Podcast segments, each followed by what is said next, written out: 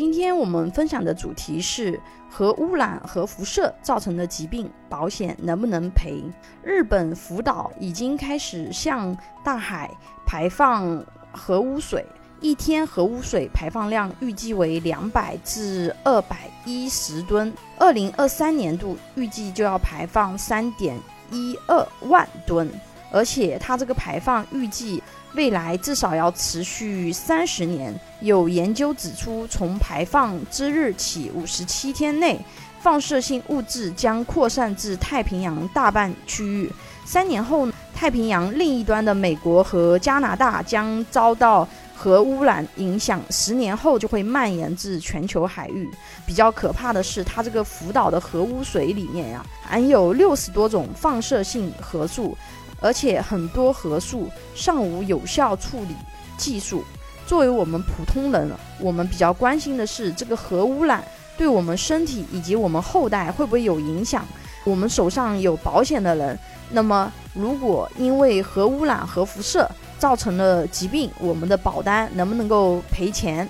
有专家表示，核素形成生物富集效应，通过食物链传播，会影响人类的身体健康状态，甚至可能造成基因损害。如果长期且大量食用放射性污染海产品，对于孕妇来说可以致胎儿畸形；对于发育阶段的儿童和青少年，可导致发育畸形；对于成年人来说，可引起造血系统。内分泌系统、神经系统等损伤，而且放射性物质它可以引起基因变异。如果基因变异刚好发生在一些重要的位置，导致这些基因的修复能力下降，结果就可能引发细胞内的 DNA 错误积累，最后就是基因性损害，还有可能会遗传给后代。那么，如果因为这些问题造成了，疾病，那么我们手中的保单能不能够进行理赔呢？有保单的朋友可以去看一下自己保单的免责条款。什么是免责条款？就是列在里面不赔的一些事项。大部分的保险都会对以下几种情况进行免责：投保人对被保险人的故意杀害、被保险人故意犯罪，或者是两年内自杀、战争暴乱、军事冲突。核爆炸、核辐射或者是核污染，医疗险、重疾险通常是免责先天性疾病、遗传性疾病的，并且核爆炸呀、核污染或者是核辐射，一般都是在免责条款里面。所以，如果由此造成的人身损伤，国内大多数的医疗险、重疾险甚至是意外险，可能都不承担赔偿责任。寿险有些产品。它是没有这一条，有些产品会有，要看具体的产品。那有的朋友会想，那我有保险，那也没什么用，对不对？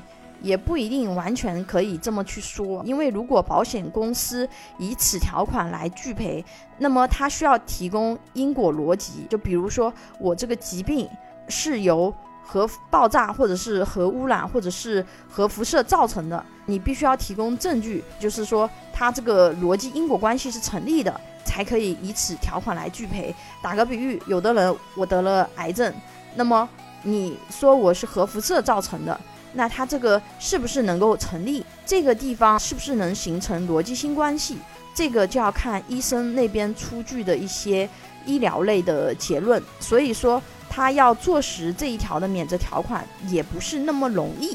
当然，你有保险，你总归是有机会啊；你没保险，那肯定就是全额自己支付了。保险需求的朋友可以关注微信公众号“富贵成长记”或者私信老师咨询。拥有一百多家保险公司产品库，可以轻松货比三家，帮助有保险需求的家庭省钱省时间。关注我，教你买对保险。